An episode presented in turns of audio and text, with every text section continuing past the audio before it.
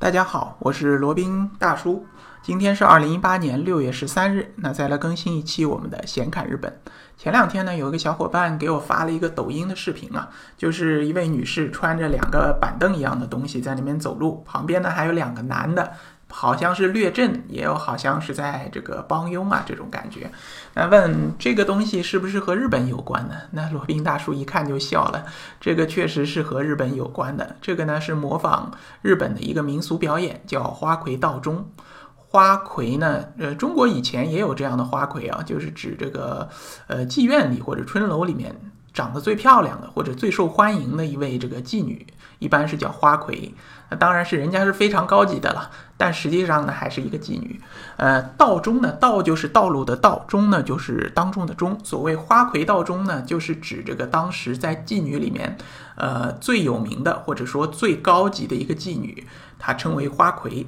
然后花魁呢，用一种比较特殊的走路的形式，脚上踩着两个比较特殊的木屐，呃，招摇过市表演的一种方式，叫花魁道中。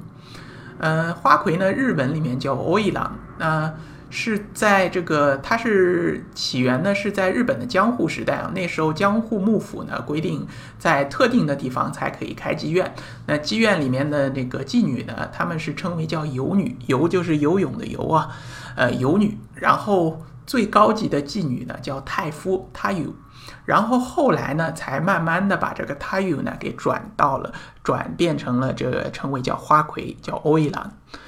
嗯，这那个时候呢，这个也有红灯区的概念啊，就是江户江户幕府时期在吉原这边有很大的一个规模的呃红灯区，他们叫花街，那边也有一两千。一两千个的一个妓女了，所以说这个很多这种政要啊，或者说很多的名人啊，有权有势的富人啊，呃，在交际的时候，或者说在那个谈生意的时候，都喜欢到那边去。那千万不要小看那些妓女啊，她们虽然是叫妓女，但实际上她们这个还是比较高级的，呃，不，并不能和我们现在这种小姐画上等号。实际上呢，更。接近于就是古代的那些就是比较高级的那个春楼，或者说那个叫什么长三堂子、幺二堂子，还有叫那个那个女校书，就是那种比较高级的，它是就是琴棋书画样样精通，然后各种各样的这个茶道、书法、舞蹈、乐器、围棋、这个唱歌，反正样样都会的。那他们呢，也不是你给钱就能跟你这个睡觉的，呃，只他只会接受特定人士的邀请。那说，呃，那也需要你有一定的身份，有一定的地位，然后再出得起价钱，你才有可能享受到这个花魁的一个服务。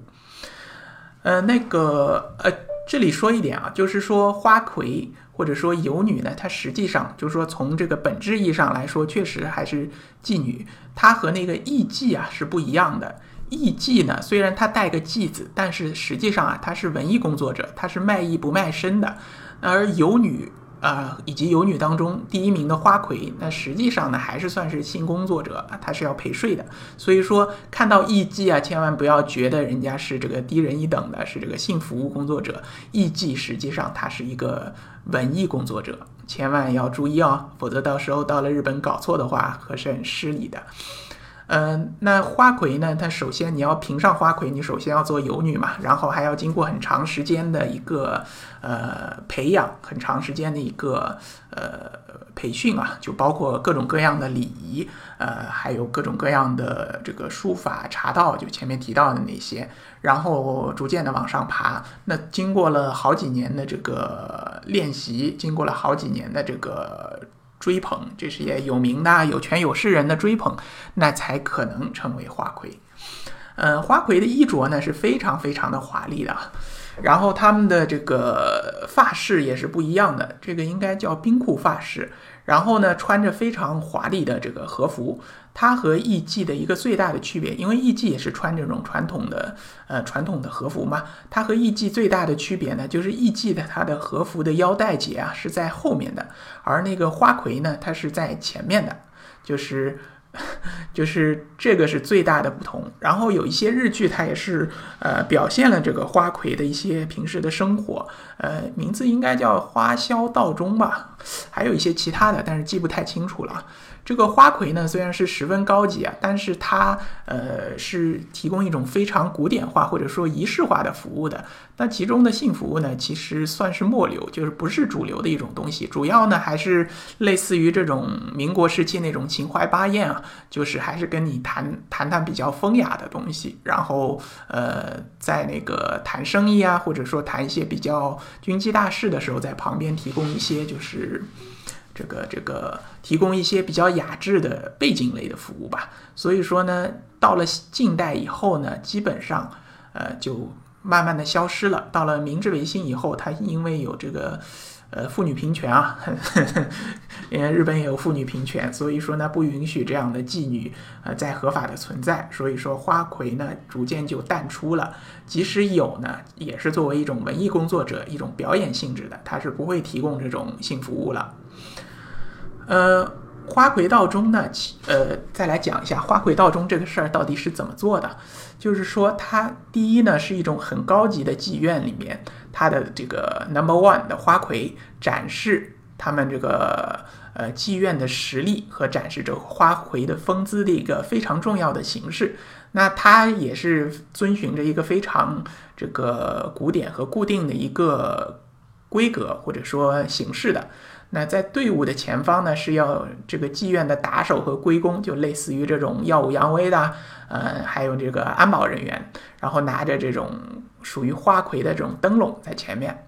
然后在前面呢还要有两位小女孩儿，这个他们一般是帮花魁打杂的，就伺候他的下人，然后手里捧着这个花魁平常用到的用品。然后背后呢还要有专人打着伞盖，据说呢这个是可以给他挡走霉运啊。然后花魁呢还要穿上最华丽的衣服啊，这衣服是非常非常重的，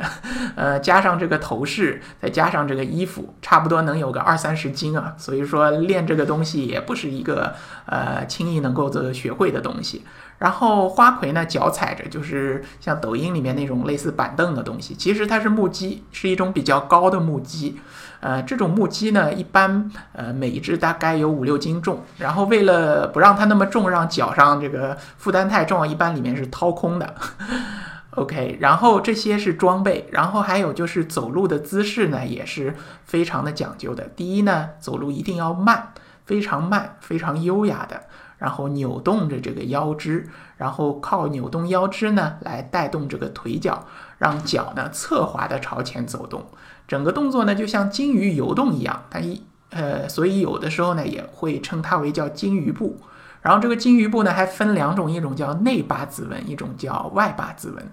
据说要走这种金鱼步啊，要是要练好久的。据说要练上个两三年才能够初具雏形。那作为花魁呢，肯定是要冬练这个三九，夏练三伏，然后才能在这个花魁道中当中，这个为自己的妓院、为自己的尤物啊争得荣誉，为自己呢也争得更高的身呃身价。现代的话，作为一种文化的展示和一种民俗的表演，呃，也是有不少的。在东京也有这样花魁道中的表演，嗯，然后在东京附呃附近有个地方叫日光，也是有这样的比较传统的花魁道中。如果大家有兴趣的话，可以去日光或者东京看一看。如果运气好的话，还能看到这个原汁原味的花魁道中。好了，那今天就简单讲一下这个踩板凳游街这么一回事儿，到底是个什么东西？呃，如果对于日本自由行或者深度游有兴趣的小伙伴呢，欢迎来联系罗宾。罗宾的这个微信号呢是八二七四七九七零八二七四七九七零。另外呢，罗宾还有另外一档播客节目叫《闲侃赴美生子》，那是以一个呃赴美生子先驱美宝爹的身份为大家科普赴美生子那些事儿，欢迎大家订阅收听。那现在呢，罗宾可以为大家提供以下的服务，包括赴美生子的咨询和辅导服务，呃，美国、加拿大签证的代办服务。南太平洋小国巴努阿图的绿卡和护照的代理服务，以及日本自由行深度游的一个私人定制服务，如果有需要，欢迎来联系。好了，那今天的显侃日本呢，就先到这里，我们下期再聊。